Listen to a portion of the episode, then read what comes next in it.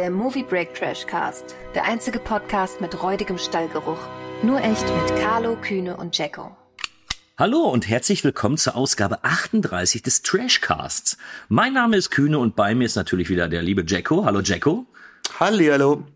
Und unser Carlo. Hallo Carlo. Hallo.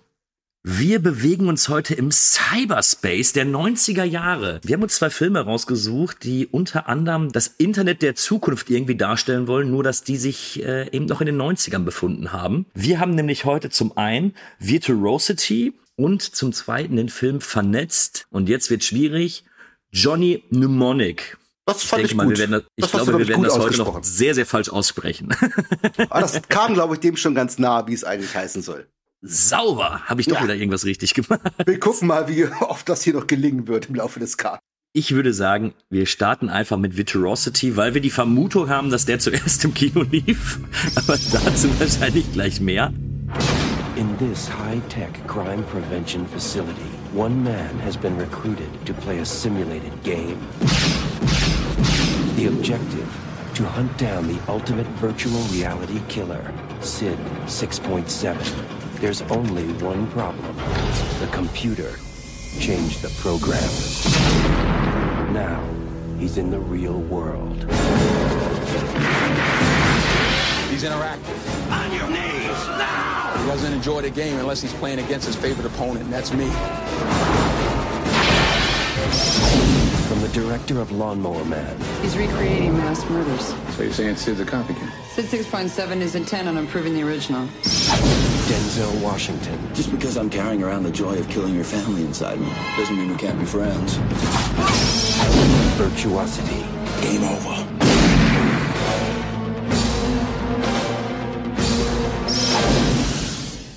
Mag mal jemand die Inhaltsangabe vorlesen, bitte? Ja, das übernehme ich doch ganz gerne. Ich zitiere von Movie Break. Sid ist Russell Crowe, ist ein virtuelles Wesen, das aus den Persönlichkeiten von 150 Schwerverbrechern erstellt wurde. Er soll Polizisten in einer Virtual Reality Welt als Trainer dienen, wird jedoch erstmal an Gefangenen getestet. Der Ex-Cop Parker Barnes Denzel Washington ist das, hat das Vergnügen, Sitzbekanntschaft zu machen. Doch der digitale Geist gerät außer Kontrolle. Ja, ähm, bevor ich euch die Frage stelle, kann ich euch schon sagen, bis ihr diesen Film vorgeschlagen habt, wusste ich nicht, dass er existiert. äh, dementsprechend werde ich nicht darauf antworten, aber an euch beiden die Frage. Wann habt ihr Virtuosity das erste Mal gesehen und wie wirkte er damals auf euch? Jacko, wie war's bei dir? Ich habe ihn vorher auch nicht gesehen. Also seine Existenz war mir aber durchaus bewusst. Ähm, das war so ein Film, der, glaube ich, in den späten 90ern und frühen 2000ern gerne im Fernsehen gezeigt wurde. So Pro7 und Kabel 1 hatten da, glaube ich, so Patent drauf. Da lief der immer mal so als Lückenbüßer freitags um 23 Uhr oder so. Hab den aber nie gesehen. Also ich, ich bin durch die Fernsehzeitung darauf aufmerksam geworden. Da weiß man, wie lange sowas her ist, dass ich jetzt die Fernsehzeitung dazu holen muss. Und es klang jetzt ich so wahnsinnig uninteressant, weil halt Denzel Washington und Russell Crowe und Thematik ist, ja, klingt nach einem soliden B-Reißer, habe ich aber nie geguckt. Hm? Carlo, wie war's bei dir? Ich lass, ich rate mal, Kino? Nein, Natürlich, natürlich. Was? Das, nein, Was zu? nicht. Nee, dieses Mal nicht. Nein, es, ähm, Anfang der 2000er habe ich den äh, irgendwann mal aus dem Fernseher aufgenommen, eine Pro7-Ausstrahlung. Das sag ich ja. Da war der immer aber ziemlich zerschnitten, obwohl er, glaube ich, länger war als die gekürzte VHS-Kassette damals. Aha. Und äh, ja, da habe ich ihn erstmalig gesehen und war natürlich immer sehr gespannt, wie, wie der wohl uncut sein würde. Und dann kam, glaube ich, sogar Anfang der 2000er, das müsste 2001 gewesen sein, kam die DVD auf den Markt, die Spio geprüft war und indiziert zu dem Ernsthaft? Zeitpunkt, ja. Und der, äh, ja, den habe ich mir dann eben da nochmal besorgt. Die DVD habe ich bis heute, die habe ich jetzt auch wieder für den Podcast gesichtet. Mittlerweile gibt's ihn ja auch auf Blu-ray und neu geprüft mit einer 16er Freigabe. Uncut. Was auch in Ordnung geht. an der Stelle. Also, dass der damals ab 18, okay, Spio, weiß ich nicht warum, ab heute ab 16 völlig in Ordnung. Ja, ich, ich glaube, ich weiß, warum er so, äh, so geprüft worden ist, kann es aber äh, auch nicht unbedingt verstehen. Ja, kommen wir vielleicht ja nachher drauf zu. Also, ja, ja. Ähm, vielleicht mal ein paar Fakten. Äh, der Film ist gefloppt ohne Ende. Er hat bei 30 Millionen Budget hat er gerade mal 24 Millionen in den USA eingespielt. Ähm, ich könnte jetzt aber keine Zahlen darüber finden, wie er dann auf Video ankam oder ob es dann da irgendwie noch ein großes Thema war. Ähm, wie gesagt, in meiner, irgendwie in meiner Welt spielte er so gar keine Rolle, wobei ich jetzt überrascht war, als ich den Cast gesehen habe, weil mit äh, Denzel Washington und Russell Crowe hast du ja wirklich, äh, also zumindest Denzel Washington damals war ja schon einer, der die Leute ins Kino gezogen hat, ne? Ja, ich finde generell Cast ist auch bei dem zweiten Film, den wir besprechen, so ein Thema. Eigentlich haben die beide einen erstaunlich prominenten Cast. Und hier finde ich ihn fast noch erstaunlicher, weil Denzel Washington hat ja damals wirklich schon Oscar und war etablierter, sag mal, A-List-Darsteller. Und Russell Crowe, der kam ja erst so ein bisschen. Also der hatte ja vorher, da kannte man eigentlich nur Rumper Stomper, wenn man den kennt. Und ich glaube, schneller als der Tod war auch in dem Jahr. Also der war in den USA ja noch relativ unbekannt, aber das kam ja dann kurz danach. Aber der hat generell auch, auch die Nebenrollen sind nicht so unprominent. Da ist eine Louise Fletcher, die ist, hat auch einen Oscar. Gut, das war 20 Jahre her, aber immerhin. William Forsythe, den kennen, kennen auch viele zumindest vom Gesicht oder vom Namen oder von beidem. Und wenn auch Kenny Lynch, also es ist schon okay für so einen Film. Ja, wie gesagt, also ich war überrascht. Ähm, war das damals ein Thema, als du den das erste Mal gesehen hast, Carlo? Der Cast jetzt? Ja, ja, genau. Naja, also ich, ich glaube, ich bin, damals habe ich ja noch die Fernsehzeitungen durchaus studiert, was, was da so drankommt und der ist mir wahrscheinlich einfach ins Auge gestochen. Äh, natürlich kannte ich ja, Anfang der 2000er Denzel Washington schon eigentlich ewig lange. Russell Crowe war ja zu dem Zeitpunkt dann auch schon richtiger Name durch Gladiator äh, mhm. im Jahr 2000. Und äh, ich, ich fand halt äh, so die, die, die Handlung und so, wie es halt eben in der Fernsehzeitung beschrieben war, interessant und habe den dann einfach mal aufgenommen eben auf, auf Video damals noch. Und äh, ich kann mich erinnern, dass der auch in der Cinema besprochen wurde, damals 95, aber 95 war der, war der dann wahrscheinlich weniger interessant für mich. Äh, der, das ist so, so, so ein Film, der ist mir einfach per Zufall irgendwie da äh, entgegengeflogen und äh, Wahrscheinlich die gute ja. alte Zeit, als du noch dann ein bisschen länger Fernseh gucken konntest und Eltern waren schon am Schlafen und dann findest du dann eben Sonnenmachwerk noch. Ja, eben, aber da hatte ich, da war ich ja äh, eben äh, schon äh, technisch gut aus, ausgerüstet, auch mit eigenen Videorekorder und so Zeug zu dem Zeitpunkt. Und, das, äh, das ist so ein klassischer VHS-Film, den nimmt man aus dem Fernsehen auf. Da hatte ich ja auch unendlich viele Tapes. Ja. Das ist genau so diese Ware, deswegen wundert es mich, dass ich die nie aufgenommen habe damals. Und ich habe, ich habe, ja, ja, das und äh, da, da gab es ja auch nächtliche Wiederholungen äh, immer um um zwei Uhr nachts oder was. Und da hast du ja meistens die aufgezeichnet, weil entweder keine Werbung drin war oder ein einziger Werbeblock und meistens oder weniger Schnitte. Oder weniger ja. Schnitte. Genau. Und äh, wie ich ja anfänglich schon erwähnt hatte, war der ja tatsächlich etwas länger als als die VS-Kassette, die da immer im Umlauf war. Na, also es ist, es war so ein so ein äh, guck mal mal Film. Ne? Also ja, natürlich habe ich mir gedacht, wow, ja, Denzel Washington, du, du kennst das. Also es kann jetzt kann jetzt nicht nichts Schlechtes sein. Ja. ja. Hm. Also ich glaube, so, so ein Guck mal Film ist das auch heute noch irgendwo.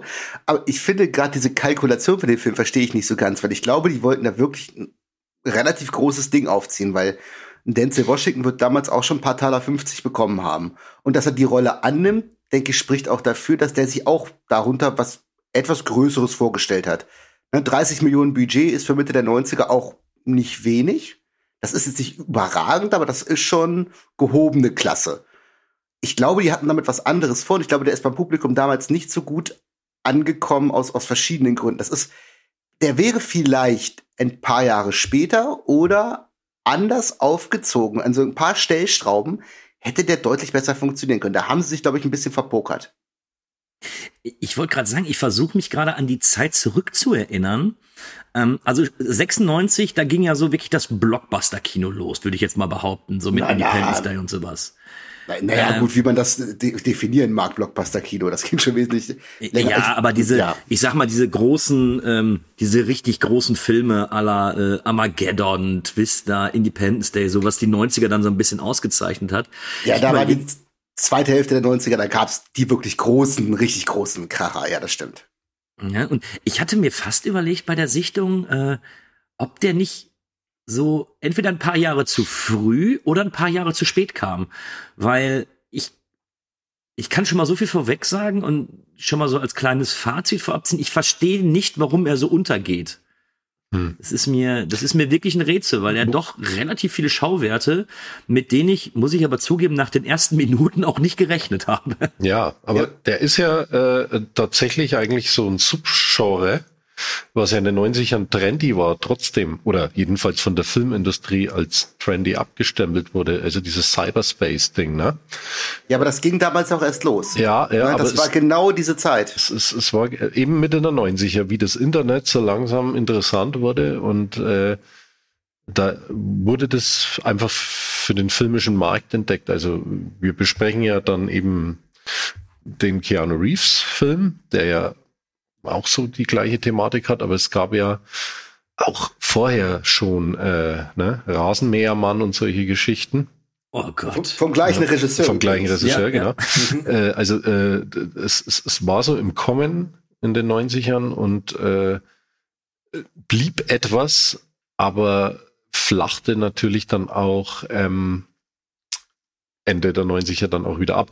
Es gibt ja tatsächlich auch eine, eine Cyberspace-Sequenz in Enthüllung mit Michael Douglas und Demi Moore. Äh, Stimmt. Ne? Mhm. äh,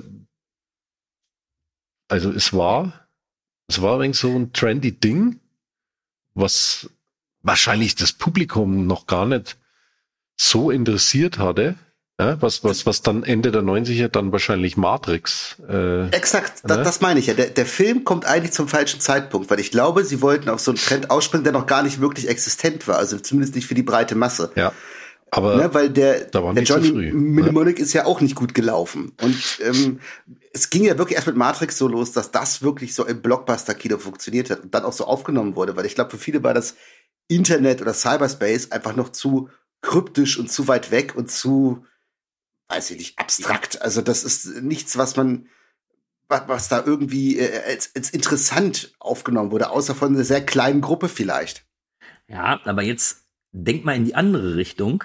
Ich finde nämlich, dass der Film, er klingt in seiner Inhaltsangabe, klingt er irgendwie Science-Fiction-lastiger, als ich ihn am Ende des Tages fand, weil ähm, ja, ich habe ja eben diese diese Figur von Russell Crowe, den den Sid, der ja eigentlich ein Pro Computerprogramm ist und dann in Anführungsstrichen geboren wird. Ja. Und, und dann passiert ja auch nicht mehr so viel, außer dass er eben äh, diese, diese Täterprofile da von den äh, Massenmördern da in sich trägt. Aber am Ende, äh, es ist ja schon so, nach der Geburt von ihm hast du ja so einen klassischen Actionstreifen. So Ja. dieses, dieses Mann gegen Mann und Denzel Washington jagt äh, Russell Crowe und viele Schießereien, viel Action. Ähm, überleg das jetzt mal irgendwie Ende der 80er oder Anfang der 90er, da hätte das auch wunderbar reingepasst und wäre wahrscheinlich auch etwas besser gelaufen. Ja, das stimmt auch. Ähm, ich finde, das hat ein bisschen was von Demolition Man auf eine andere Art und Weise. Ne? Dann wird da halt so, ein- so ein Überprotagonist irgendwie wieder aus dem Ei ge gepellt, mehr oder weniger, und dann geht's halt halt Mann gegen Mann. Ne? Ähm, ja, also da gebe ich dir recht irgendwie. Ähm, und diese, dieses, dieses ähm, Hightech-Ding spielt ab einem gewissen Punkt nicht mehr so eine große Rolle. Ich finde halt auch ganz spaßig, dass, dass der Sid von, von Russell Crowe übrigens fantastisch verkörpert. Ich glaube, da kommen wir auch noch mal drauf, dass das auch relativ achselzuckend irgendwie hingenommen wird, dass das jetzt eine reale Person ist. Das hinterfragt irgendwie auch nie jemand wirklich. Der ist es einfach da und gut ist. Ne? Ähm, Ja, aber das, Ja. das finde ich eigentlich ganz nett, weil ich glaube, dann hätte sich der Film irgendwo verrannt mit seinen. Nein, das ist auch in Ordnung, das meine ich ja, das ist, das ist okay, aber ähm, das spricht auch eher dafür, dass das wirklich so ein B-Plus-Genre-Film eigentlich ist, der für das, was er ist, zum damaligen Zeitpunkt viel zu teuer und zu aufwendig war eigentlich. aber wenn man die Erwartungen entsprechend ein bisschen zurückschraubt, auch total unterhaltsam sein kann. Nur ich glaube eben nicht das war, was sich dann auch Paramount damals darunter vorgestellt hat. Deswegen ging der, glaube ich, auch an, an der Kinokasse nicht so wirklich auf. Hm. Aber weil du es gerade ansprichst, ähm, Thema Russell Crowe. In dem Film, glaube ich, habe ich mir ähm, sieben verschiedene Theorien aufgebaut, was Russell Crowe da jetzt gerade macht. Es geht von absolut Overacting bis hin zu, dass ich später dachte, okay, Russell Crowe weiß gerade als einziger in diesem Film, was dieser Film sein möchte. Ja. Und dann merkst du wirklich, dass er Spaß hat. Äh, wie hast du das empfunden, Carlo? Also Russell Crowe ist der absolute Pluspunkt, meiner Meinung nach, äh, weil der durch seinen Over-the-Top äh, Gespiele äh, diesen diesen Wahnsinn, äh, den diese ja diese programmierte Figur ja eigentlich äh, widerspiegeln soll, so richtig auf den Punkt bringt. Das sind ja lauter Serienmörder ja. Ja, gespeichert und wie, wie, wie irre äh, der da eigentlich sein äh, Ding darunter spielt, ist, ist, ist schon beachtlich. Also äh, da siehst du, finde ich auch, dass er Russell Crowe schon ein Qualitätsschauspieler ist und das damals schon äh, präsentieren konnte und ähm, der hat, der hat auch die, die mit, mit die tollsten Momente. Also äh, wenn er da ähm, in dieser Diskothek auf dieser Bühne steht und äh, ah. dieses äh, Musikgerät da äh, bedient. Äh, und ja, das hat ja schon fast was Opernhaftes. ja. Ja, also Russell Crowe ist da, ist da völlig äh, an, der, an der richtigen äh, Position einfach. Ähm, ich finde, ich finde, ich finde, macht, macht, macht das sehr gut. Es ist absolut diabolisch, einfach wahnsinnig und äh, gleich genau auf den Punkt gebracht, diese Figur. Ja, absolut. Russell Crowe reißt dir richtig die Hütte ab und ich finde, das ist ein schöner Konterpunkt eigentlich zu Denzel Washington, bei dem ich mir halt nicht so ganz sicher bin, ob der weiß, was das am Ende des Tages für ein Film wird, weil der spielt halt den seriösen Denzel Washington Part.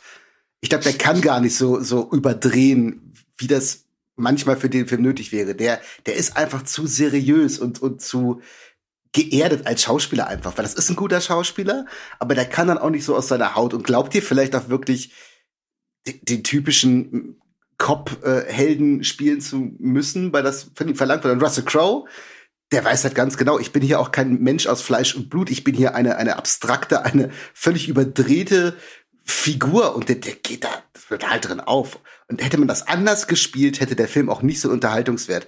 Der hat mich am Anfang, am Anfang dachte ich erst kurz, das nervt mich, weil er ja gleich in, in diesem Vollkasper-Modus ist, aber am Ende ist es so wie eine Mischung aus, T1000 und Joker irgendwie. Nur nochmal, nochmal, nochmal drüber.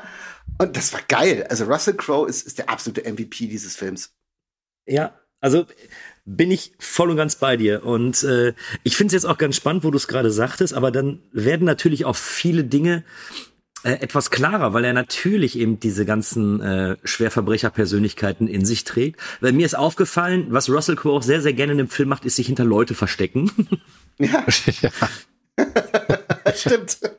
Also er, er steht sehr, sehr viel hinter Menschen, hinter Kindern, hinter, äh, hinter, Personengruppen oder so und versucht dann da eben seine Deckung zu bekommen. Und äh, ich habe am Anfang auch gedacht, also ich, ich gebe jetzt zu, als ich ihn gesehen habe, wollte ich äh, euch beide erst ein bisschen, ich wollte euch beschimpfen heute, weil ich wirklich dachte, was habt ihr mir denn da wieder angeschleppt? Das denkst du doch jedes Mal, wenn wir Ja, das, das ist richtig. Aber tatsächlich, dieses Mal muss ich sagen, äh, es hat sich glücklicherweise geändert, weil ich persönlich habe das Gefühl, wenn du dich einmal darauf einlässt und auch, was dir da für ein Quatsch gezeigt wird, und, und das einfach irgendwie ein bisschen ausblenden kannst, dann macht das Ding wirklich unglaublich Laune. Also kann, kann ich nie anders sagen. Ja, und so quatschig ist es ja gar nicht mal, wenn man halt überlegt, wie das soll kein echter Mensch sein. Das ist ein ein, ein, ein, ein, eine Summierung von allen möglichen reinprogrammierten Dingen. Also das ist halt eine, ja, eine, eine Kunstfigur, ein Glitch, wie auch immer, der völlig durchdreht. Das ist geil. Und genau das spielt Russell Crowe halt auch. Ja. Der, der soll ja kein Hannibal Lecter sein oder kein Charles Manson oder so. Der ist die Kombination aus allem. Ne, von irgendwie so einem kleinen Straßenräuber bis zu Adolf Hitler, alles in einer Person. das ist, das ist geil, wie er das macht. Ja. Und äh, in der Kombination dann auch äh, mit der Action finde ich, Ja, find, finde ich das toll, weil die Action ja auch, äh, wenn hier auch viel mit, mit Computer hantiert wurde, was ja stellenweise mal gut aussieht und stellenweise mal ziemlich mistig.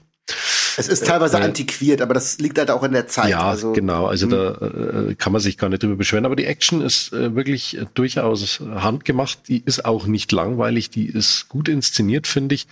Und Ja. äh, die, die ist noch dieser, dieser äh, gut äh, geerdete äh, 90er Jahre Standard einfach auch. Ja, da habe ich auch an dich gedacht, Carlo, weil das ja häufiger schon gesagt hast. In den 90ern kam sowas noch ins Kino und hat auch Budget bekommen. Hatten wir ja schon an einigen Stellen Ja. äh, bei anderen Casts. Und genau das ist das hier. Das ist eigentlich ein Film, der Jahre später irgendwie in die Videothek verschrottet äh, worden wäre. Und hier bläst man das immer noch so ein bisschen spektakulärer auf, bringt das ins Kino und das ist handgemacht, solide. Ich finde gerade im, im letzten Drittel ist das sogar relativ, also schon ziemlich gut, was da abgeliefert wird an der Action. Da kann man, kann man kaum meckern. Und sowas gibt es halt heute relativ selten, so diesen, diesen mittelständigen, guten Kino-Action-Film. Ja, und wenn du auch überlegst, dass sie sich auch wirklich Mühe gegeben haben, viele äh, Set-Pieces mit reinzubringen. Also du hast ja auch wirklich viele unterschiedliche Actionsequenzen in auch unterschiedlichen Umgebungen und sowas. Ja, genau. Und da können sich also Actionfilme von heute oder hier äh, äh, große Produktionen äh, mal wirklich ein Stück von abschneiden, ne? Weil du hast ein, du hast so ein japanisches Restaurant, du hast ein Gefängnis, du hast später bist du auf einem Dach, du bist in einem Zug, du bist in einer Bar. Ähm, Also du bist bei so einem MMA-Fight, wo die halt auch Michael Buffer aus der Kiste holen, der, wenn man weiß, was der allein nur an Gage nimmt, nur weil er mal zweimal ins Mikrofon hustet, ne, den haben die auch für diesen Film engagiert. Das kostet auch ein paar Taler, was du nicht machen musst eigentlich, aber einfach nur, um da so eine Abwechslung reinzubringen. Ja. Also das, das kann ich ihm nicht vorwerfen. Aber, und da interessiert mich wirklich eure Meinung, ähm, ich hatte lange gedacht, okay, das Ding äh, könnte sich wirklich zu so einem, ich würde nicht mal Guilty Pleasure sagen, das ist wirklich ein, ein rundum gelungener Film an sich. Aber ich finde, dass der Film viel zu viel Gepäck äh, mitbringt und viel zu viele Storypunkte hat, die ich nicht verstehe oder die von Anfang an irgendwie als, als großer Punkt gesetzt werden, aber später überhaupt gar keine Bewandtnis für den Film haben. Ähm, Oh, zum Beispiel, dass eben Denzel Washington im Knast ist. So, das hättest du rauscutten können und er hätte einfach auch nur ein Kopf sein können. So, das, das wäre kein Unterschied. Ähm, ja, stimmt schon. Es sind auch, was mir zum Beispiel einfällt, sein metallischer Ja. Arm. Am Anfang wird ja festgestellt, oh, der hat scheinbar einen Vollmetallarm, warum auch immer, erfahren wir halt später, irgendwann mal so nebenbei. Aber bis zum Finale habe ich das schon wieder vergessen, weil dann wird's mal ganz kurz ein Punkt. also, so. hatte das eine Bewandtnis, dass er den hat? Also, Carlo, hast du da irgendwas mitgekriegt, ob das irgendwo später wichtig war, dass er Ne. Metallarm hatte? Ja, doch, am, im, im Finale gibt es einen kleinen Moment, wo, wo man wieder erinnert wird, ach so, der hat ja einen Metallarm. Ähm, an sich, also ich hätte mir gedacht, dass es irgendwie eine größere Bewandtnis für den ganzen Film hat. Ja, ja, ja. Und so viele, viele kleinere Sachen, die auch, finde ich, nicht gut ausgearbeitet sind. Deswegen meine ich ja, der Film ist ja eher, eher so ein bisschen hochgepusht, also viel zu gut gemacht in gewissen Punkten und zu überbesetzt für das, was er eigentlich ist. Weil du hast dann auch diese, die Figur, die Kelly Lynch dann eben verkörpert. Die, also Kelly Lynch ist für den Film völlig scheißegal. Wichtig ist, sie hat ein Kind. So. Das ist wichtig, weil sie kannst du auch komplett aus dem Film rausstreichen. Es geht am Ende nur darum, dass wieder ein Kind zu retten hat. Ja, Um quasi seinen Verlust wegzumachen. Ich- Der hätte Kelly Lynch doch komplett rausnehmen können. Das Ja. sind, das sind aber, ja, das sind aber äh, Elemente, du musst äh, wahrscheinlich irgendwas ins Drehbuch auch bei solchen Filmen einbauen, dass die wenig so Background trotzdem haben, ne? Das, Ja, das ja, und aber- der Arm, der Arm spielt halt in der Hinsicht dann noch eine Rolle, weil der halt für die Rettungsaktion am Schluss noch Ah, genau. ne, einfach äh, von Vorteil ist, ne? Genau, du erwähnst es am Ende, aber am, am Anfang meine ich, und dann hast du es komplett vergessen und am Ende so, ach ja, ähm, wäre cool, also mit der Idee kann man doch noch irgendwie mehr machen. Weiß ich nicht. Das ist so dieses Gefühl bei Virtuosity generell, damit kann man mit dem ganzen Film noch mehr machen. Der ist okay und der ist sogar besser, als ich erwartet hätte. Aber da fehlt dann immer noch so dieses Ding, wo du sagst, das ist jetzt richtig geil. Mit Ausnahme Russell Crowe, der ist mega geil. Alles andere so ein bisschen, ja komm, dann noch eine Schippe drauf und ich habe hier richtig Spaß. Hm. Wo du gerade Kelly Lynch sagst, ich weiß nicht, wie es bei euch war. Ich habe mir den in der äh, englischen Fassung angeguckt. Ja, ich auch. Und Kelly Lynch ist eine furchtbare Schauspielerin. Ja, furchtbar würde ich, fand nicht sie sagen, absolut aber furchtbar in, so einer, in ihrer Rolle. Also das, das, das war nicht ihr bester Film, da gebe ich dir absolut recht. also, Ich sehe sie zum Teil ganz gerne oder habe sie ganz gerne gesehen. Inzwischen ist da ja auch nicht mehr so viel los, aber das war jetzt nicht ihr bester Film. Das sicherlich, ja. Ja. Kann ich so mitgehen, ja. ähm, und was mir auch ein bisschen, was ich schade fand eigentlich, ähm, dass ich, die haben eine coole Idee. Die haben coole Ansätze, die haben coole Action, die haben äh, coole Schauspieler, aber die Zukunft sieht in dem Film aus wie eine billige Filmkulisse. Und das fand ich war wirklich ein Problem für mich, weil ich nie das Gefühl hatte, dass, also vielleicht hätten sie da dann doch ein bisschen mehr äh, Elan reinsetzen müssen und dann vielleicht ein, zwei Schauspieler rausnehmen oder so. Ähm, weil das fand ich schade, weil das, das Potenzial war da. Auch gerade mit dem Cyberspace, wenn die, wenn die in dieser virtuellen Welt auch noch gegeneinander antreten, da in der ersten, äh, in der ersten Actionsequenz und so. Aber ich fand das alles so ein bisschen nach, nach, nach Pappmaché aus. Ähm, wie ging's Ach, euch da? Ich fand das ging, ich weiß auch gar nicht genau, wird erwähnt, in welchem Jahr der Film spielen soll? Das weiß ich, glaube ich, bei dem jetzt gar nicht. Ob das jetzt sehr weit in der Zukunft spielen soll oder weiß ich nicht, keine Ahnung. Hat mich jetzt nicht so gestört. Er ist nicht besonders spektakulär, was das angeht. Das stimmt wohl. Aber ach, gestört hat mich das nicht wirklich. Hätte man auch alles besser machen können, aber das äh, bestätigt ja das, was ich sage. Du kannst aus dem Film noch deutlich mehr rausholen. Das, was er abliefert, finde ich, zumindest er überhebt sich bei nix. Ich finde nicht, dass man sagt, oh, das sieht ja jetzt total beschissen aus oder oh Gott, mach das doch ein bisschen kleiner. Ich finde, das, was er macht, ist immer irgendwo okay. Ja. Ja. Hat dich das gestört, Carlo? Nee, Oder? nee. Ich finde ich finde in Ordnung, äh, äh, so wie, wie das Setting aufgezogen ist. Also ich finde jetzt auch nicht, dass es wirklich billig aussieht. Wie, wie vorhin schon mal erwähnt, eben die Effekte sind an manchen Stellen einfach, die, also ja, wie es halt damals war und nicht, wahrscheinlich auch nicht besser ging. Also die gucken schon echt miserabel aus, vor allem am Anfang.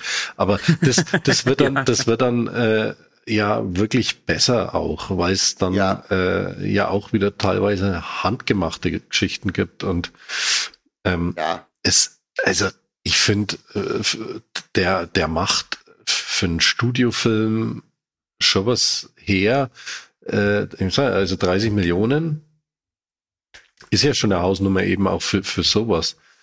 Und äh, wird es heutzutage ja eh nicht mehr geben. Also dass so, so, so ein Film mit 30 Millionen da äh, auf den Weg gebracht wird. Ich finde, ich finde den, der sieht, der sieht einfach aus wie, wie viele andere 90er Jahre äh, Action, Science-Fiction-Dinger, die da zu der Zeit im Kino liefen, der gleicht sich Ja. mit denen. Also es guckt, ist definitiv kein billiger Look und äh, was mir jetzt auch wieder ganz intensiv aufgefallen ist bei der Sichtung, also die Filme gucken einfach noch aus wie Filme, weil nix digital irgendwie abgedreht worden ist. Also es ist nichts glatt gebügelt. Ich habe, also du, du siehst da wirklich einen Unterschied einfach äh, im Bild. Ja. Das, das ist einfach, das ist ein Film. Da, da, da siehst du, das ist ein Film. Ja? Das hast du schön gesagt. Ja, ich weiß, was du meinst. Das ist tatsächlich so. Hm. Nee, bin ich, bin ich auch bei euch. Also, äh, aber ich habe mir, ich, ich möchte mal mit euch was durchspielen. Wir sind uns darüber einig, Russell Crowe ist äh, wirklich gut in dieser Rolle. Aber gerade, also, was heißt aber, im Finale, wo die dann auch aufeinandertreffen, da dann die Faustkämpfe haben und sowas. Ich sehe Denzel Washington unglaublich gerne. Ich äh, bin großer Fan von ihm und das ist auch wirklich jemand, der mich ins Kino zieht. Alleine, egal welchen Film der rausbringt. Ähm, hab mir aber gedacht, na, also zumindest ihn hättest du auch irgendwie austauschen können. Und da ist mir eingefallen, wie wäre der Film wohl angekommen oder wie hätte der Film Aufmerksamkeit generiert, äh, wenn du andere Schauspieler gehabt hättest. Und zwar, ich habe da so an, an Face Off beispielsweise gedacht oder vielleicht sogar an Stallone Schwarzenegger oder sowas. Ich glaube, dann wäre der Film noch besser gewesen. Wie seht ihr das? Ja klar, allein da wären die Leute ins Kino gerannt und dann wäre der noch mal eine Nummer größer. Und vielleicht, das hätte der vielleicht auch gebraucht. Noch mal eine Nummer größer und ähm, mit dieser Star Power und gerade, was du auch sagst, ich finde Denzel Washington toller Mann, absolut. Aber das ist jetzt nicht der Film, der ein Denzel Washington braucht. Und Denzel Washington braucht auch diesen Film nicht. ne, die sind also, es, es ist einfach so. Ne, das, das muss nicht sein. So ist ja schön, dass er auch sowas dreht, aber ich glaube, er wollte vermutlich was anderes drehen. Ich, ich verstehe diese Kombination nicht. Also da dann wirklich so, so ein Clash der Actionhelden und dann kannst du den auch noch mal teurer machen und bei der weißt du, da gehen die Leute rein. Ja. Also ja, dann kannst du richtig auf die Kacke hauen. Schwarzenegger Stallone hätten auf jeden Fall mehr gezogen. Was auch eine gute Kombo gewesen wäre zu diesem Zeitpunkt, äh, Cage und Gibson wäre. Ah, ja, Wahnsinn. Oh ja, oh ja. Wahnsinn. Das, Super. Das, äh, Mel Gibson wäre in der Rolle von Russell Crowe auch der Hammer gewesen. Entweder also, so oder auch ja. als Polizist äh, oder umgedreht. Also, alles, alles, ne, ja. also- das, das geht klar. Ne? Aber ist natürlich auch eine andere Preiskategorie. Auch damals schon. ne? Damals, Die 30 äh, Millionen sind dann schon ja. für die beiden schon alleine weg. Ja, also klar, also wenn du äh, Mel Gibson zu dem Zeitpunkt äh, Oscar für Braveheart, da war der ja eh am Höhepunkt seiner Karriere klar. angelangt. Ne? Also Ja. Ja, das ist ein anderes Paar Schuhe. Ne? Ab- Da hättest du den Film deutlich nochmal aufwerten können oder zumindest schon mal in so eine Richtung schubsen, dass der anders durch die Decke geht. Ja, das, was mich eben jetzt so verwundert, äh, ich kann auch gar nicht so wirklich greifen, warum ich den Film, also dass ich den Film äh, ganz gut finde und äußerst sehenswert finde. Ich, ich glaube, das ist ganz gut rausgekommen. Aber ich kann nicht sagen, warum er einfach nie oben mitspielen wird. Also das wird nie so der Film sein, wo ich jetzt bei einem Actionabend sage, guck mal, was ich hier hab. Ich hab Virtuosity. So, der, der wird wahrscheinlich immer irgendetwas anderes laufen. Ja, ist so, aber das meine ich ja. Der, der ist einfach nicht groß genug für das, was er sein müsste. Er ist aber gleichzeitig auch nicht zu klein oder zu schwach für das, was, was, was auch im negativen Sinne nach hinten losgehen könnte. Das ist ein guter Durchschnittsfilm. Also das ist auch nicht abwertend jetzt gemeint. Der macht eigentlich alles relativ stabil. Man denkt zwar immer, hm, naja, das, dies und das und jenes ist jetzt nicht optimal und wie wäre das vielleicht, wenn das so und so wäre. Aber für das, was er abliefert, macht er einfach auch nichts verkehrt. Also nichts Kriegsentscheidendes verkehrt irgendwo. Ja, der, der wird nie, glaube ich, so die Riesenfaszination haben, da- dass man den jetzt, wie du schon sagst, dann aus dem Regal zaubert, weil guck mal, was ich hier habe. Aber letzten Endes kann man mit dem eine ganz gute Zeit haben. Und ich finde, gerade am Ende hat er auch ein paar ganz nette Dinge drin. Ich fand, ohne jetzt groß zu spoilern zu wollen, die, wie sie am Ende Sid mehr oder weniger aufs Kreuz legt, das fand ich super. Das war eine geile Idee. Das, das kam auch so out of the box irgendwie. Ja, geil. ja, wie gesagt, ich müsste jetzt spoilern, um das genauer zu erklären. Das war so, so kleine Sachen, die dann auch zeigen, da hat sich dann doch ab und zu mal wer Gedanken drum gemacht. ja, Wie, wie siehst du das, Carlo? Weil du hast ja äh, zum einen eine längere Vergangenheit damit und äh, um schon mal vorwegzugreifen, deine Bewertung ist ja auch etwas besser als unsere. Ähm, siehst du das ähnlich oder ähm, ist es wirklich so ein Film, der bei dir in der Gunst quasi insoweit steigt, dass du den, ja, dass du ihn eher aus dem Regal auch holen würdest, wenn du jetzt mit Freunden zusammensitzt und sagst, hier, guck mal, lass mal ein bisschen Action gucken. da noch so ein Geheimtipp, der mit Sicherheit in Vergessenheit geraten ist bei euch. Wer erinnert sich noch dran oder wer kennt ihn überhaupt? Der ist wirklich kurzweilig und sehenswert und kann jede Menge Spaß mit ihm haben und ist so wieder so ein Baby seiner Zeit auch irgendwo. Ich mochte den früher schon auch gekürzt. ja, äh, äh, Wir ich ja nichts. ja, ja, aber, ne, wo ja eigentlich der, der Härtegrad da schon sehr gedämpft war in den, in den TV-Ausstrahlungen. Und ich mag den Film einfach. Ich, ich habe mich auch jetzt einfach wieder, wieder gefreut, den endlich mal wieder zu gucken. Ich habe mir jetzt bestimmt, keine Ahnung, vielleicht das vierte Mal oder was in meinem Leben sehen können. Ich finde, ich finde ihn gut. Ich, ich, ich mag den. Also äh, ich, der wäre jetzt wahrscheinlich auch in keiner Top 10 meiner besten Actionfilme aller Zeiten, aber äh, auf jeden Fall was, was man nicht verachten sollte. Ja, Und das Ding ist, ich verstehe dich, weil wenn ich das Ding jetzt irgendwo mal äh, für, für einen guten Kurs irgendwo liegen sehen würde, würde ich auch zuschlagen. Tatsächlich. Weil ich habe einige Kritikpunkte. Ähm, ich weiß nicht, ob ich ihn dann eben als den Geheimtipp vorzeigen würde. Aber was du eben sagst, irgendwo, der macht Spaß. Der hat Ja. gute Actionsequenzen. Der hat, äh, wenn man überlegt, alleine das Finale, der finale Kampf zwischen den beiden geht ja auch einfach mal äh, weit über zehn Minuten und sowas. So, das gefällt mir dann ja eh sehr gut. Ja, ich Ja. finde auch gerade am Ende gewinnt der ordentlich auch noch, was das angeht. Ne? Das ist schon, äh, ist schon völlig okay, was der da grundsätzlich abliefert. Das, das versetzt einen nicht in Staunen oder haut einen jetzt zum Hocker, bleibt lange in Erinnerung, denke ich. Aber das ist, ist schon alles ganz grundsolide. Was mich noch mal kurz zum Härtegrad, weil ihr meintet so vorhin, wo ich meinte, ja, der FSK 16 reicht. Fandet ihr denn jetzt irgendwie, wo, wo ihr sagt, das ist jetzt echt eine harte Szene oder das, das erklärt schon, warum das eine Spio-Freigabe hatte? Weil darüber stolper ich ja doch ein bisschen. Ja, Spio wahrscheinlich deswegen, weil es einfach die Zeit war, wo alles aus Ja, dem Verkehr das ist gezogen klar. worden ist. Ne?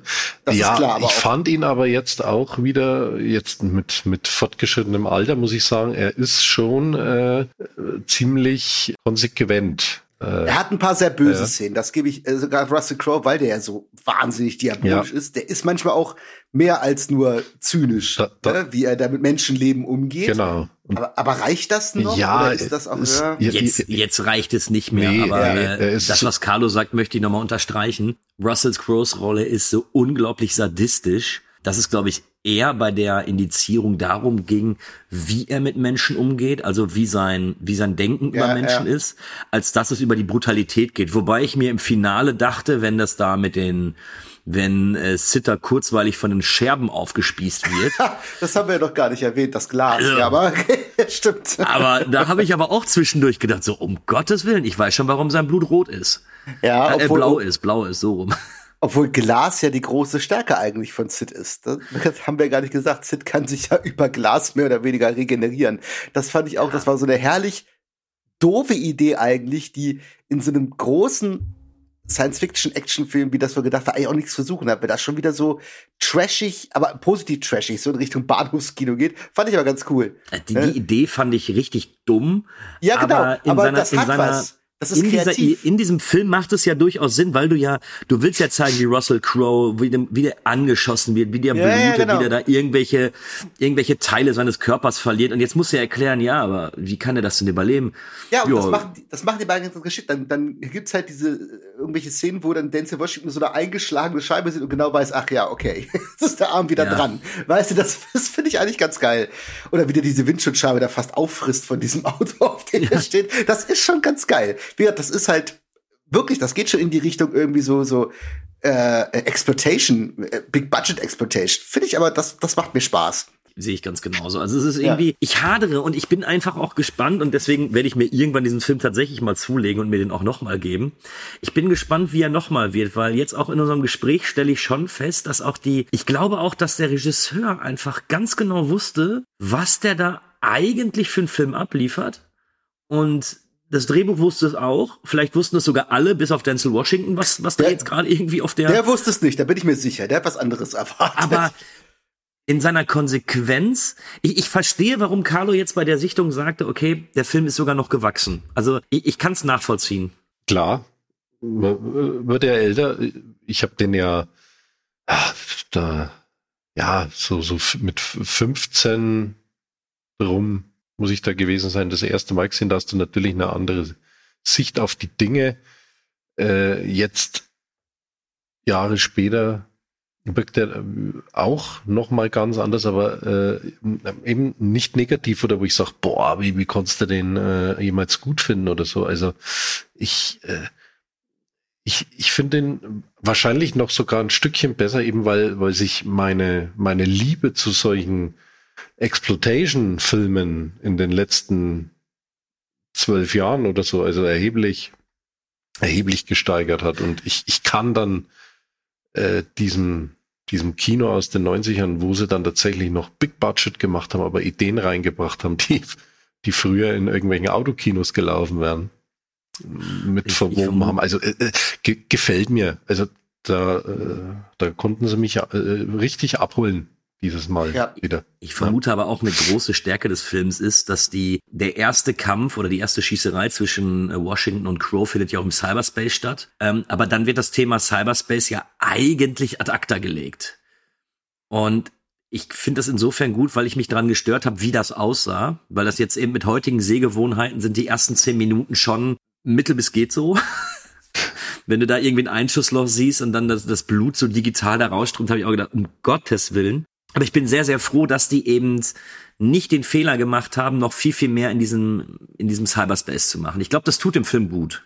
Natürlich, das ist ja gerade die Stärke, das meinte ich ja auch vorher. Der weiß schon genau, was er irgendwie kann und was er nicht kann und macht eher das, was er kann, ordentlich. Und vermeidet halt größere Fehler. Ne? Also den komplett jetzt im Cyberspace, äh, Cyberspace spielen zu lassen, wäre ein gigantischer Fehler gewesen. Ja. Das haben die schon ganz gut gemanagt irgendwie. Was ich ganz nett fand, was, was du gerade erwähnst, ähm, äh, bei diesem Sushi-Lokal, dass das quasi ja markiert wird durch so einen Smiley, also quasi durch äh, Doppelpunkt äh, Klammer zu, ne? was noch erklärt werden muss, dass das ja irgendwie eine Signatur für E-Mails ist, das wird natürlich jeder, das wird dann noch so groß als Geheimnis und aha, dadurch habe ich es erkannt. Ne? Das ist halt ja auch seiner Zeit geschuldet, ist aus heutiger Sicht halt ein bisschen witzig. Ja, ja das stimmt. Habt ihr noch was oder wollen wir ein kurzes Fazit abgeben? Ja, machen wir, ne? Machen wir Fazit. Machen wir Fazit. Ähm, ich fange einfach mal an, nach anfänglicher nach anfänglicher Bosheit über den Film äh, hat sich das doch den ganzen Film über doch äh, geändert und ich bin sehr froh, ihn jetzt mal gesehen zu haben. Ähm, unterhaltsamer Actionstreifen. Ich kann nicht verstehen, warum er so gefloppt ist. Ich ich weiß, glaube ich, aus welchen Gründen er gefloppt ist, aber ich kann es nicht nachvollziehen. Ist ein gutes Kind seiner Zeit. Ähm, macht mir Spaß, auch wenn ich bei manchen Szenen mir denke, warum zur Hölle? Äh, glaube sogar, dass er bei der zweiten Sichtung noch ein bisschen wachsen wird. Also ich bin sehr, sehr gespannt darauf, mir den irgendwann nochmal zu geben. Ähm, doch, ich bin zufrieden. Ich mag den Film. Ich würde ihm sechs von zehn aufgefressenen Glasscheiben geben. Okay. Ja. Bei dir, Carlo? War, äh, ja, ich mache weiter. Also war wieder sehr erfreut bei dem Wiedersehen. Ähm, ich finde einfach ein schöner, schneller, unterhaltsamer äh, Action-Science-Fiction-Film mit, mit, mit guten Momenten, mit einer Top-Besetzung. Ist damals wie heute ein Riesenspaß und äh, ich gebe Ihnen sieben Cyberspace-Smileys. Ja, ich kann mich da eigentlich euch mehr oder weniger anschließen. Ich bin da halt eher bei Kühne. Ich bin froh, den jetzt endlich mal gesehen zu haben, weil ich ja durchaus wusste, diesen Film gibt es und habe ihn mir bisher nie angeguckt.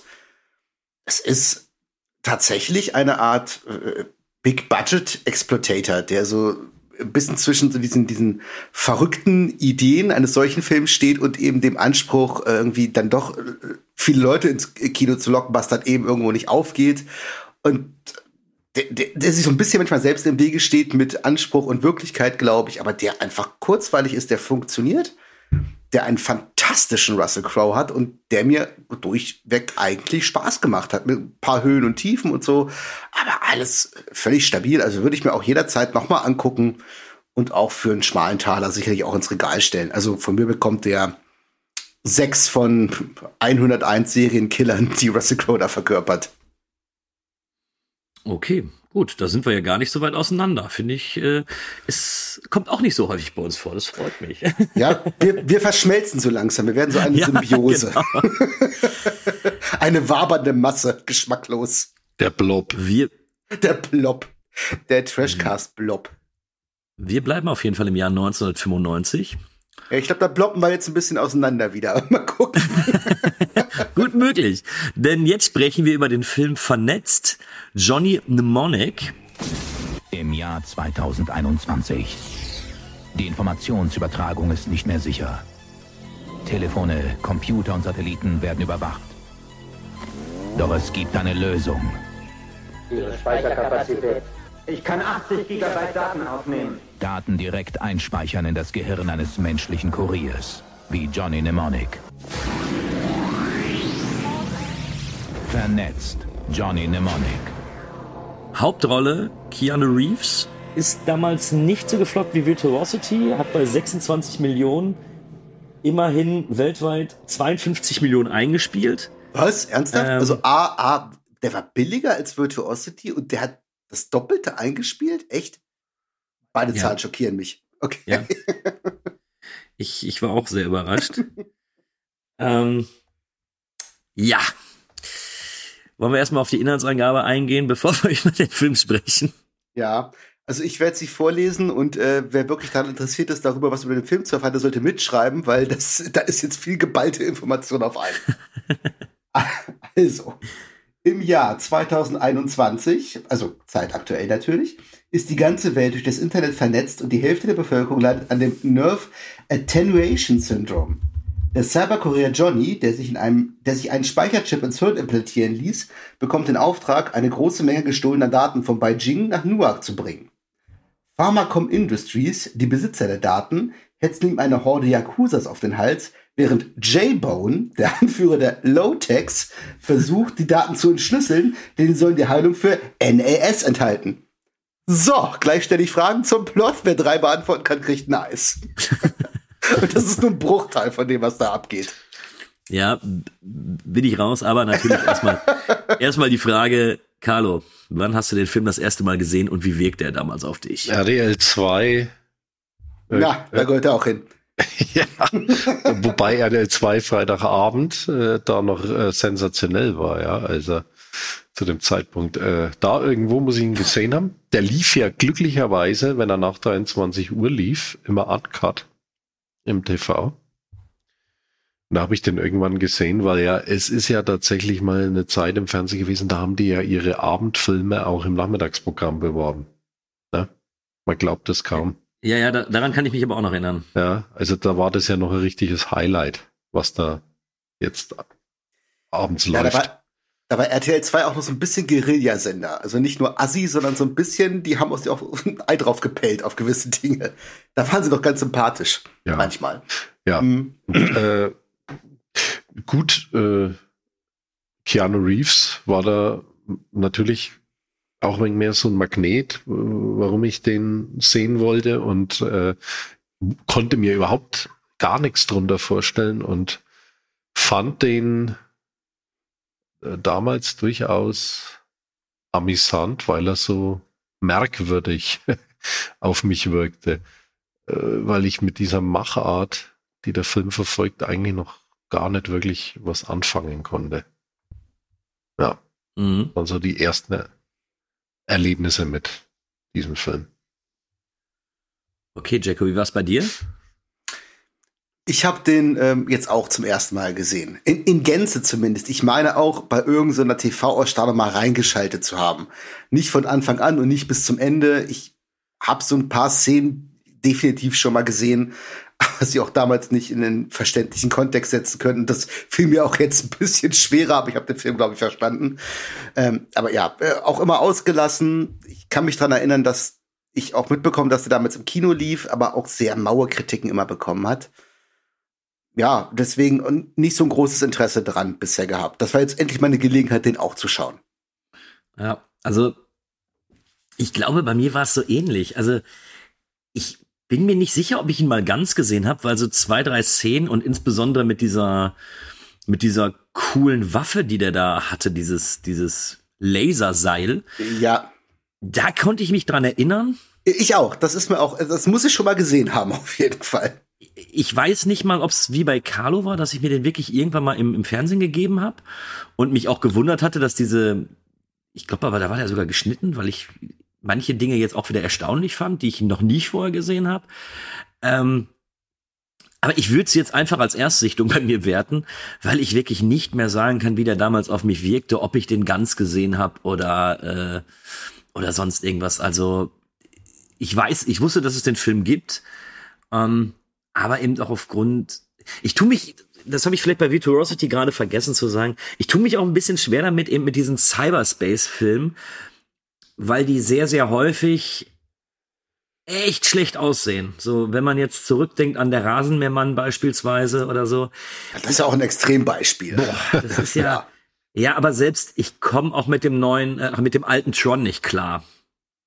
Ja, aber obwohl der hat schon arg Welpenschutz, weil das war 1982. Also ich bitte dich, da sah, da sah, da sah ja nichts Elektronisches auch nur ansatzweise so gut aus wie das. Ne? Also von daher. Ähm.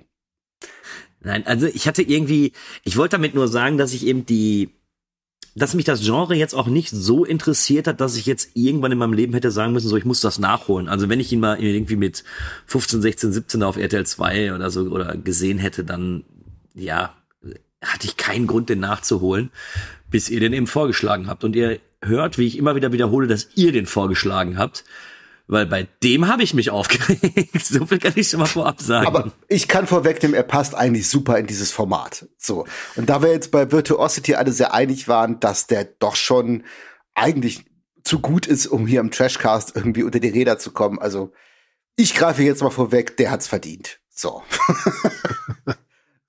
Du darfst erstmal dein Plädoyer abgeben, warum du den Film gut findest. ja, na, weil er äh, so absolut äh, over, over the top ist, äh, weil er so, ach, ja, diese, diese Handlung ist äh, richtig putzig. äh, mit, mit, mit diesem wieder äh, irgendwelche Daten ins Hirn speichern und äh, dann diese, diese Jagd, äh, die dann praktisch auf Keanu Reeves da losgetreten wird und ähm, ja, er ist wieder eine Überraschung, was den Cast betrifft, zum, auch vom damaligen Zeitpunkt. Ja, obwohl ich den Cast, genau, aber ja. der, der Cast ist auch sehr, sehr willkürlich zusammengewürfelt, ja, also, nee, ich. Der ist, äh, ja, der ist einfach äh, äh irre, so irre wie der Film ist. Ja, das einfach, ist wenigstens konsequent, ja. ja. Äh, ist er und äh, mit eben, was er an, an Gewalt präsentiert, eben auch mit diesem Laserpeitsche da. U, äh, Udo Kier, der ja da auch mitspielt. Äh, äh, das ist immer ein Qualitätsmerkmal. Wenn Udo Kier in einem Nicht-Arthouse-Film ja. mitspielt, weißt du gleich, was los ist. Udo Kier, der ja dann meistens stirbt, auch wie hier, und da praktisch äh, schön äh, zerteilt wird von dieser Laserpeitsche, äh, ist irgendwie, ja, diese Szene merkt man sich und äh, er sieht wieder so aus, wie einfach Cyberspace-Filme in den 90ern aussehen mussten oder ja, äh, nur aussehen konnten. Und ähm, es ist eine Überraschung, dass Keanu Reeves nach dem Erfolg von Speed dann eben dann da noch mitspielt. äh, ja, also es das habe ich mir auch gedacht. Ja, also es ist äh, was für was für einen Kackagenten hat der denn? Also, ja, also es ist, so, ähm, hier ist der nächste Blockbuster. Nachdem er dann schön. so ein Mega-Ding da abliefert äh, wie Speed und dann äh, ein Jahr später praktisch dann noch damit macht, äh, Respekt. Oder er hat da auch wieder was anderes gelesen. Die Kurzgeschichte soll ja ganz gut sein, habe ich mal sagen lassen, äh, ne? auf die der Film basiert. Aber ich, okay. ich glaube, auch als Kurzgeschichte funktioniert das auch besser. Also ja. da bin ich mir ziemlich sicher. Ja, naja. Und ja, es, es kommt, läuft dann eben diese, diese wunderschöne Jagd einfach. Ich, ich finde es ich find's unterhaltsam. Äh, ich finde die, die Action ist auch absolut okay. Und dann kommt äh, Delfin. Der in einem, äh, oh, dieser scheiß Delfin! Greif nicht vor. Das war mein Highlight zum Schluss. Ja. dann kommt, der, ihr wolltet ja wissen, warum ich äh, ja, okay, den, den gut finde. Äh, ich werde den auch nochmal erwähnen. Da kommt also, ein Delfin, ähm, der in einem, in einem Glas äh, ja, Container äh, liegt mit Kabeln ver, ver, ver, verbunden, verknüpft, äh, hat irgendwas auf seinem Hirn äh, befestigt. Äh, ich habe bis heute äh, eigentlich, ich habe äh, damals wie heute nicht verstanden, was, was er jetzt da eigentlich, was sie mit dem Delfin eigentlich da vorhaben. Aber ich find's cool, da ist ein Delfin einfach, ja, der, der, der im äh, äh, Glascontainer und äh, irgendwie äh, connecten äh, muss mit äh, äh, Keanu Reeves äh, um äh, ja die Daten in Sicherheit zu bringen oder irgendwie, keine Ahnung, jedenfalls äh, sensationell. Also äh, dieser Delfin äh, regungslos liegt er da in diesem Glascontainer. äh, ist äh, da hat sich mein, mein, mein Treasure-Herz erfreut. Also wenn man mit so einem also, Quatsch kommt und dann natürlich den Ober, Oberknaller natürlich hier ähm, den Dolph guten alten Dolph Lundgren als ja. Hassprediger äh, hier noch äh, mit reinzubringen, der ja äh, praktisch ja, einen Auftragskiller eigentlich darstellen soll im, im Auftrag Gottes, oder? Äh, das ist ah, so abgedroschen und irre, wie der da durch die Gegend marschiert.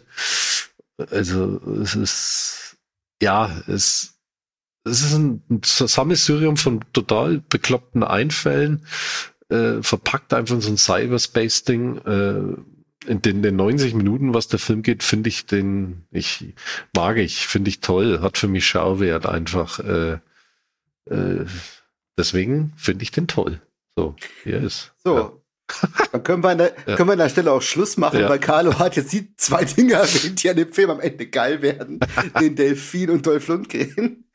Äh, nein, so einfach machen wir uns nicht, aber das eigentlich wäre schon fast mein Fazit, wenn ich am Ende den Film retten will. Also, ähm, da kommen wir nachher zu. Ich finde es ganz spannend, Carlo, was du sagst, eben mit den 90 Minuten. Ähm, ich habe das erste Mal nach 40 Minuten auf die Uhr geguckt und habe dann eben noch gesehen, der geht noch mal 40 oder 50 Minuten sogar. Und ich dachte mir, boah, weil wenn ich wenn ich irgendwas finde, ich finde nicht, dass vernetzt jetzt in irgendeiner Art und Weise kurzweilig ist, weil dafür, ähm, dass ich eigentlich coole Actionsequenzen hätte geboten bekommen können, kriege ich sie nicht. Ja. Also, mir fehlen sie komplett. Ja, das Ding ist, ähm, für mich hat der Film seinen einzigen Unterhaltungswert auch erst in der letzten halben Stunde. So aus der Not geboren, so ein bisschen. Der ist total beschissen erzählt. Äh, das kannst du, das kannst du auch von Anfang an aufdröseln, was mich schon komplett umgehauen hat. Ähnlich wie bei dieser Inhaltsangabe eben gerade, ne? Wo du in fünf Sätzen so eine Masse an Informationen hast, die du gar nicht verarbeiten kannst. Der beginnt ja mit so, was früher relativ üblich war, mit so Texteinblendungen, ne? Läuft so ein Text durch, der erzählt dir kurz was um diese Welt, dir zu erläutern. Ne? Wir sind im Jahr 2021 und da gibt es halt irgendwelche Großkonzerne, die machen dies und jenes und es gibt irgendeine Krankheit, auf die der Film erst nach einer Dreiviertelstunde wieder eingeht, da hast du die schon wieder vergessen. Und dann gibt es so eine Untergrundbewegung und Daten wird auf Hütte. Der ballert dich zu mit Informationen, dass du, wenn das Ding durchgelaufen ist, weißt, äh, Moment mal, was? Kann ich nochmal zurückspulen? Hat jemand mitgeschrieben? Ich weiß gar nicht, worum es geht.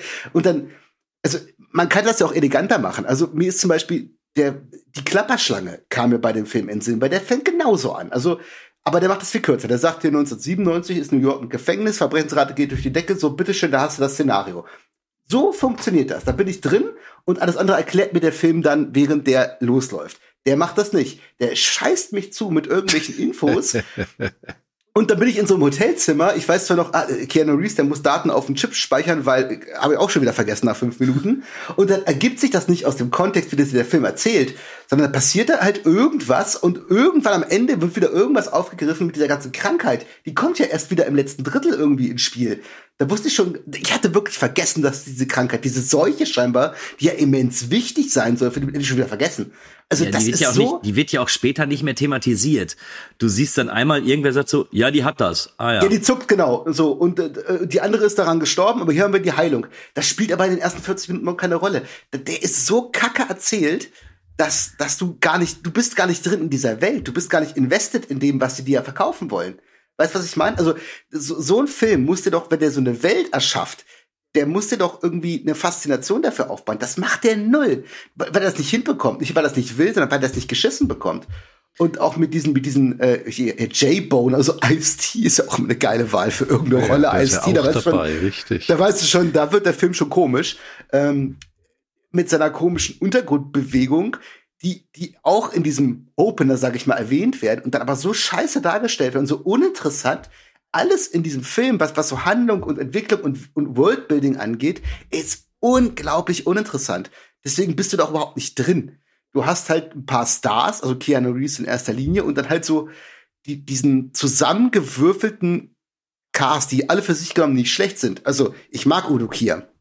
Aber was ich schon meinte, wenn der nicht zufällig von Lars von Trier mal abgeholt wird oder irgendwo in einem wirklich anspruchsvollen Film spielt, ist es immer Grütze, sagt er ja selber. Ich habe 200 Filme gesehen, 100 davon sind Kacke, hat er wirklich mal gesagt. Und äh, Takeshi Kitano, was macht er in dem Film? Ja, stimmt, der was, was macht der auch. da? Also me Megastar in Japan, großartiger Filmregisseur, Filmemacher, der kriegt hier so eine Kackrolle, wo er, wo er irgendwie so, wie er in seinen, sag ich mal, guten Filmen auch immer so depressiv äh, durch die Gegend guckt, das passt, der hört hier nicht hin. Was macht er da? Ne? Und dann kriegst du halt als Sahnehäubchen Dolph Lundgren, der so eine coole Rolle eigentlich hat, beziehungsweise eine so coole Performance macht für diese fünf Minuten, die er in diesem Film effektiv hat. Der hätte ja so ein Part wie Russell Crowe kriegen müssen. Also hier als Dauerantagonist, weil der ja auch so eine Spielfreude hat. Nutzt Ja, das ich- doch. Aber den, den zeigst du kurz, denkst du, oh geil, was ist mit dem los? Dann ist er wieder weg. Dann kommt er fünf Minuten vor Ende und wird irgendwie da einfach verbrannt und fertig ist. Ah, Das ist doch eine Geheimwaffe. Nutzt den doch. Ich verstehe das alles nicht. Und dieser Delfin schießt dann wirklich dann, der schießt den Vogel mal komplett ab. Ja, schade eigentlich. Ähm, ich, ich halte ja schon einen Monolog, aber Ja. äh, Ich würde hab jetzt auch mal- äh, nach dem. Monolog äh, würde ich mir Ja. sofort den Film holen und ihn anschauen. Ja, siehst du, ich verkaufe den halt gut. Ich verkaufe den besser als äh, vernetzt den den ersten 50 Minuten verkauft, weil da ist der Scheiße langweilig. Äh, Der Ich versuche aber gerade herauszuhören, warum auch immer hat Carlo irgendwie da drin, er sieht genau das, was er ist. Es, also dieser Film passt wunderbar in unser Format, weil Ja, sag ich ja. ich Perfekt. finde, da ist alles gescheitert. Und ich glaube auch, dass warum es so gescheitert ist, liegt erstmal daran, dass du als Filmregisseur keinen Regisseur hast. So, der Typ, Robert Longo, klingt übrigens in meinen Augen wie ein Pornoname. genau das habe ich auch genannt. Ja. ähm, der ist Künstler. So, Ah, ja. und jetzt gibst du einem Künstler einen Cyberspace-Film und dem gibst du dann noch ein paar, äh, paar bekannte Schauspieler, die alle ihre Kohle haben wollen. Und dann darf das Ding aber nicht mehr als 26 Millionen kosten. Ähm, der wollte da so einen richtigen Kunstfilm draus machen. Und ich glaube, das ist eben das, was ihm nicht gelungen ist, weil äh, du musst eben gerade bei dieser Geschichte und äh, bei dem, was wir da auch äh, bisher schon so erzählt haben, ähm, da ist was Großes hinter. Da kannst du was Geiles draus machen. Da kannst du bestimmten äh, drei Stunden Epos draus machen. Du hättest doch nicht mal annähernd die Hälfte erzählt von dem, was irgendwie in der Kurzgeschichte wahrscheinlich angerissen wird oder so. So, aber du kriegst eine Vorgabe, ja, mach das 90 Minuten, ja, viel Geld ist weg, weil du eben die Stars dabei hast. Und du hast Ice-T, der eh alles immer scheißiger macht, als es ist. ja, furchtbar. Und ja, und dann kriegst du eben so eine so ein Brei geboten, der sich in meinen Augen auch vielleicht was Gutes. Ich möchte nicht nur ranten. Das Finale war irgendwie cool. Und ich habe auch laut gelacht, als dieser Delfin dann da war und dann sagten sie, ja, pass auf, wir schließen dich jetzt mit dem Gehirn des Delfins zusammen, weil der Delfin kann dich retten und das ist eigentlich der Obermason hier. Und nur der Delfin kann die Zukunft retten. Und ich dachte mir, aha, hier, wir sind jetzt also hier angekommen. der, Gut, der okay. absolute Hammer. Ich, ich glaube, Greta hatte eine Träne im Auge, als sie das gesehen hat. Der Delfin rettet uns. Aber auch äh, wie der Delfin dann in diesem animierten dann da durch, durch das Cyberspace schwimmt. Also Leute, hört doch mal auf. Aber ich habe, da habe ich gelacht und da war ich in dem Film. Da war ich zum ersten Mal investiert. Also ich glaube zum ersten Mal, als Keanu Reeves seinen Nervenzusammenbruch kriegt und schreit, ich will Zimmerservice. Das war auch so ein Moment. Was, was war denn da auf einmal? Da bricht dieser Film auch komplett Sehr gut. Ne, der war, der war am Anfang so, so ernst und da will der irgendeine so eine Welt verkaufen, die du nicht verstehst, die völlig langweilig ist. Und dann hat Keanu Reeves irgendwie, dann äh, hat ihn Nicolas Cage irgendwie angesteckt und er hält so einen Wahnsinnsmonolog und da fällt der Film komplett um und macht auf einmal Spaß. Rettet ihn aber nicht mehr. Ja, also so zum Beispiel, als die brennenden Autos auch runtergeworfen werden oder eben auch die Kulisse an der äh, zusammengestürzten äh, Brooklyn Bridge war es, glaube ich. Ja. Das sah auch schon cool aus. Und da habe ich auch Aber- gedacht, ah, warum seid ihr nicht denn die ersten 70 Minuten so gewesen? Ja, aber damit kann man ja viel mehr machen. Also der erinnert mich ja nicht nur von diesen Texteinblendungen so sehr an die Klapperschlangen, sondern dieses Setting, also diese völlig verwüstete Stadt und dieses ganze pessimistische und dieses ja, diese Mischung au- aus Cyberpunk und und und äh, Dystopie und Apokalypse irgendwo. Das ist cool, aber mach damit doch was. Also das, ich, ich verstehe das nicht. Das ist, das, der, der lässt so viel links liegen, das, das ist maßlos enttäuschend. Ja, ja ich glaube, was mir an dem Film eben so gefällt, war der wirklich so, so ferngesteuert, ohne äh, Können, äh, da durchbrescht einfach. Äh, man merkt, dass es ein Künstler ist, der hier Regie führen durfte, einfach. Das, der hat Ja, keine doch. Ahnung vom Filme machen. Ja, ja, und, und ja, der, das, stimmt, das das ist, stimmt. äh, aber trotzdem, äh, da knüpft ein Schwachsinn an nächsten und das ist wieder so ein Schwachsinn, den mag ich, ja. Also, äh, du denkst an nichts und da ist ein Delfin. Ja. Da hätte genauso gut eine Kuh stehen können, aber äh, also, aber es ist ein Delfin und der schwimmt durch Cyberspace. Ja, aber das, Ah, das ist mal diese ja, Cyberspace-Einlagen. Ah, ja, das ist furchtbar, aber äh, dieser Punkt mit dem Delfin, da, da bist du echt an dem, so, so, jetzt ist der Film angekommen. Das Im- ist im Übrigen- so drüber und das ist so scheiße. Jetzt habe ich Spaß an dem Film. Das ist aber leider viel zu spät. Aber das fand ich auch so geil. Ähm, wir sehen dann ja das Cyberspace, was natürlich 1995 einfach Kernschrott aussieht. Das kann man nicht anders sagen. Äh, aber wir sehen ja dann auch, da hat ja dann Keanu Reeves diese, diese Maske auf und diese Handschuhe und bewegt sich da dann. Wenn er seine Hände bewegt, kann er sich da durch Ja. Cyberspace bewegen und so. So. Hier sehen wir, äh, also wenn man das jetzt beim krassen Vergleich sieht mit Minority Report. Bei Minority Report sieht genau die gleiche grundlegende Tätigkeit, die dort äh, gemacht wird, sieht gut aus. Bei Johnny Mnemonic sieht es einfach scheiße aus. Ja gut, da lagen aber sieben Jahre und ich meine 26 Millionen. Also Nee, nee, nee, nee, ich meine nicht, nein, ich meine nicht, wie das dargestellt wird, sondern wie sich ein Schauspieler dorthin stellt Ach und so, versucht okay. mit seinen Händen eben so, so Cyberspace, Computer oder sowas zu bedienen. Ja, So. Wie Tom da Cruise das in Minority Report macht, super. Das kann ganz, ganz schnell albern aussehen. Tom Cruise macht es unter der Regie von Steven Spielberg super. Keanu Reeves macht das bei Longo, ich nenne ihn jetzt ab jetzt noch Longo, glaube ich. Äh, absolut furchtbar. ja, Schwanz des Longus, ja. Ja. ja, aber das ist halt, äh, das, äh, wie du schon sagst, das ist halt, das ist kein Filmregisseur. Also beim, beim besten Willen nicht. Der versteht da gerade nicht, in welchem Medium er sich irgendwo bewegt. Ne? Und Künstler ist ja auch so ein weit gedehnter Begriff. Ne? Also, weiß nicht. Naja, Kunst der, ist, wenn man ja, der, der schmeißt halt einfach, der klatscht alle Farben, die er hat, einfach an seine Wand. ja, Und so ist der Film. Ja. ja, also äh, ich glaube, Bertolt Brecht hat mal gesagt, habe ich, hab ich gehört, äh, Kunst ist, wenn man unter Beifall in die Stube scheißt. So, Im Prinzip ist es genau das. Ne? Also das liegt alles im Auge des Betrachters irgendwo. das ist sehr gut. Also ich, ich, ich, kann, ich kann dich verstehen, Karne, dass du das irgendwie abfeierst, gerade am Ende, ja, aber auch nur dann. ja, ja. Also alles davor, finde ich, ist so miserabel. Aber du hast das gerade teilweise. mit dem Zitat perfekt. Ist nicht mein Zitat, ich ja, wiederhole ja, es. ja, aber eben, ja. Aber äh, das trifft es Brechts halt ganz Zitat. Kunst ist, äh, wenn man in die Stube äh, oder Unter auch in die Beif- Stube unter- scheißt. Ja, Unter Beifall in die Stube Unter scheißen. Beifall Unter Beifall die- ist ganz wichtig. ja ne? also finde ich klasse. Äh, das ist so wichtig, würde ich jetzt behaupten, dieses Zitat, dieses neue Zitat, ich muss mir es gleich notieren. es ist, äh, äh, es äh, trifft auf so einiges äh, zu und auch auf diesen Film. Äh, in, äh, ich ich feier's ab, ja, auch in die Stube scheißen hat was. Also ist Ja, äh, fairerweise- grand, Ich möchte- grandios. Ich, ich bin ja irgendwo, ich will ja Carlo verstehen und muss auch zugeben unter den Gesichtspunkten, was wir uns hier schon angeguckt haben und wie wir ja auch für uns drei ähm, so, ich sag mal, diesen, diesen Trash definieren. Also äh, auf ganz, ganz große Art und Weise gescheitert, ähm, dass man es fast gar nicht glauben möchte. Das ist der Film. Warum er mich aber nicht so bekommt wie, wie, wie manch anderer ähm, Trash-Film, kann ich nicht mal genau sagen. Ich kann ich kann es nicht mal ausmachen. Aber mich hat der Film tatsächlich über ganz, ganz weite Strecken absolut gelangweilt, weil ich die, ja, ich, ich glaube sogar, äh, am Anfang versucht er eben noch auf so eine richtig langweilige Art und Weise da einen Film hinzuliefern, der einfach nur ein langweiliger Film ist. Der ist noch nicht mal gescheitert. Ich glaube einfach, dass das Drehbuch war so lahmarschig geschrieben, dass da niemand was machen konnte. Und erst zum Schluss eben, Stichwort Delfin oder brennende Autos werden von Brücken runtergeschmissen und sowas. Äh, erst da geht er ja völlig steil.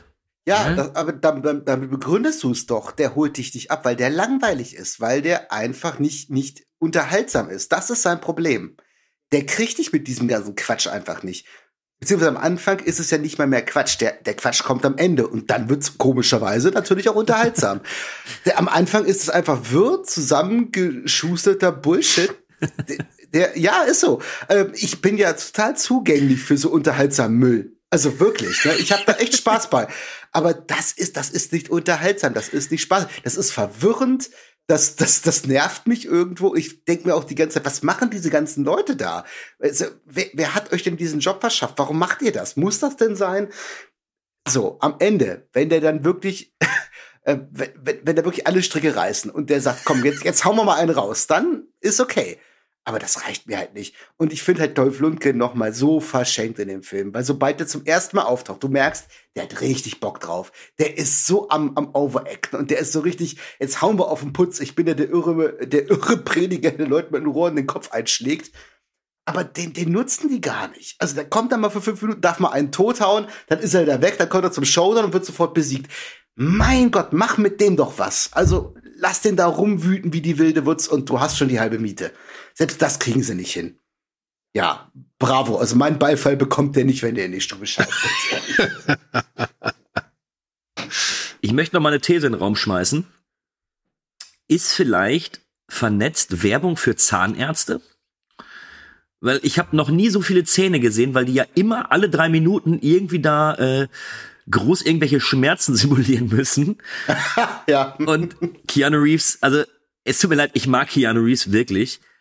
Aber ich glaube, da hat er sich auch gedacht, nee, da habe ich keinen Bock drauf, weil das sieht alles so albern aus und ständig fletscht er nur die Zähne und ich dachte mir, mhm, gut, dass du einen guten Zahnarzt hattest. Also, ja. Nee, nee ich, ich, ich bin dieses Mal leider bei, äh, bei Jacko. Auch wenn ich das, was so, ich, ganz ehrlich, Carlo, ich hätte so gerne so viel Spaß dabei gehabt wie du. Hätte, hätte ich wirklich gerne, hätte mich unglaublich gefreut.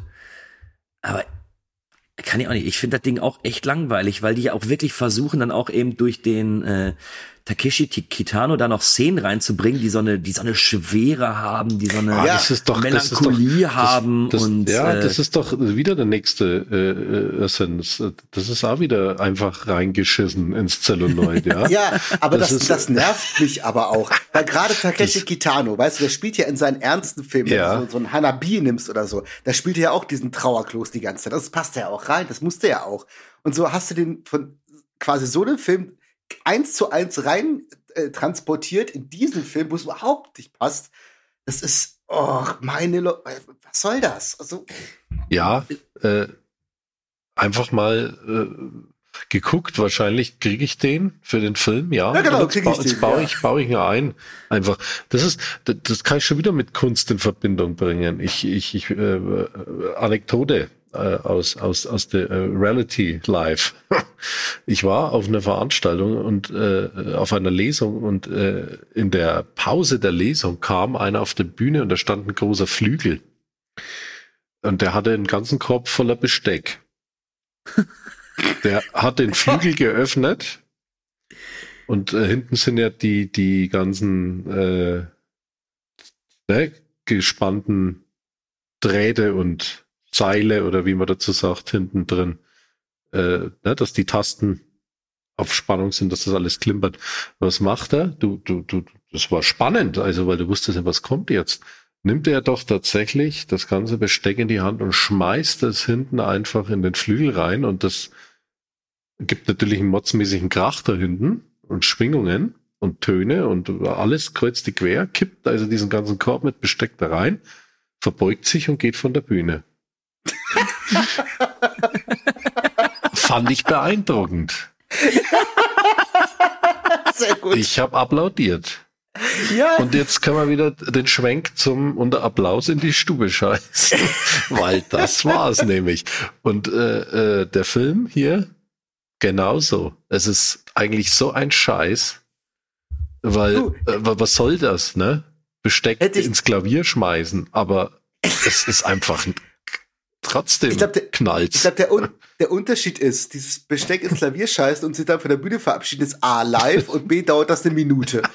So 95 Minuten als Film, von denen ich mich über 10 Minuten amüsiere, ist dann leider im Nährwert nicht so. Hätten die mir Johnny äh, Mnemonic als, als Bühnenstück serviert und nur die letzte 10 Minuten und das live, ich hätte auch Kakao geschrieben Ja. und mir aufgestellt. Natürlich. Ja, Aber das, äh, d- das, was mir dann wieder gefällt, das sind ja in den 90 Minuten solche Szenen äh, nur aneinandergereiht. Äh, äh, solche also Klavier-Performance. ne? Es ist ja für mich, ja, das ist ja, äh, da, da wirft ja nonstop einer Besteck ins Klavier. in dem Film, ja. Ja, ja, leider nicht. Also gerade was, was für den Spaßfaktor angeht, leider nicht. Ne? Ich glaube, die werfen die ganze Zeit Besteck hin, da steht kein Klavier. Also das Ey, Carlo. einfach daneben. Carlo, du hast mir die Woche jetzt schon gerettet mit dieser Geschichte. Das ist ja. Ah, ist das schön. Ja, und äh, ja, tatsächlich. Ähm, Ich finde es ähnlich wie bei Jacko, das Besteckklimpern hört dann auch irgendwann mal auf. Das Ähm. ist eher, die, die schmeißen Besteck einfach aus dem Fenster, da steht kein Klavier. Also bis zum Ende. Da hat jemand das Klavier dann hingeschoben. Da passiert was. Ne? Ja. Gut, mehr sage ich auch nicht mehr zu dem Film heute. Nein, ich glaube, das war auch schon fast ein geiles Fazit, ne? Das Johnny Mnemonic ist wie Besteck schmeißen, wo kein Klavier steht. ja, oder Kühne, Okay. was, was hattest du jetzt noch auf, äh, in, äh, auf deinem Zettel? Ich habe äh, nichts mehr auf meinem Zettel. Ich bin eher schockiert über den Delfin immer noch. Aber äh, ich, ich nochmal, also vielleicht, um vielleicht auch schon mal ein kleines Fazit abzugeben. Ich verstehe die Ansätze von Carlo und hätte mir vielleicht auch gewünscht, dass er, dass der Film auf mich genauso gewirkt hätte. Ich fand ihn aber eigentlich 70 Minuten wirklich langweilig, weil er eine so große Vision hatte und auch die immer so versucht, irgendwie zu, ähm, irgendwie doch durchzuboxen, aber das eben nicht schafft, weil es wirklich alles grottig ist. Ich kann dem Film leider, leider Gottes nicht mehr als drei von zehn Laserseilen geben. Kann mir aber tatsächlich vorstellen, dass der Film in seiner, in seiner Absurdität wunderbar mit Bier funktionieren würde. Also auf so, einem, auf so einem Treffen mit Freunden glaube ich, dass dieser Film da wirklich äh, eine kleine Trashpelle werden kann. Aber ich weiß nicht, ob es die Stimmung war, in der ich mich da befunden habe, als ich ihn gesehen habe. Ich kann leider nicht mehr geben. Äh, ja, drei von zehn und wie gesagt, ich bin ein bisschen, ich bin ein bisschen neidisch auf dich, Carlo, gebe ich zu. Tja, ihr mache ich weiter. Also ist nach wie vor wieder war, war, war eine tolle Runde Besteck in den Flügel zu schmeißen und unter Applaus ins Zimmer zu scheißen. es äh, gibt von mir einfach sechs. Äh, wo ist der Zimmerservice? Punkte. sehr schön. Ja, ich bin da leider eher bei Kühne und äh, selbst für einen Trink, gut für so einen Trinkfilm, sage ich mal, eignet sich ganz gut, weil man kann 50 Minuten lang super einfach trinken und braucht nicht hingucken und in den letzten Minuten ist der Pegel vielleicht so hoch, dann weiß man auch Delfine und Dolph Lundgren im, im Endstadium irgendwie ein bisschen noch mehr zu würdigen, als sie den Film ohnehin aufwerten.